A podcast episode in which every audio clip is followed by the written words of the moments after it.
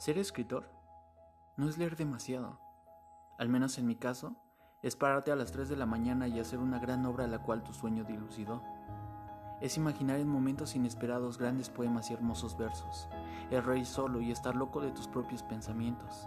Escribir no es solo escupir palabras cuando mucho, es sentirlas con el corazón, colocarlas con la mente y expresarlas con el cuerpo. Hacer que el público se sienta leído como notas de sus más profundos sentimientos.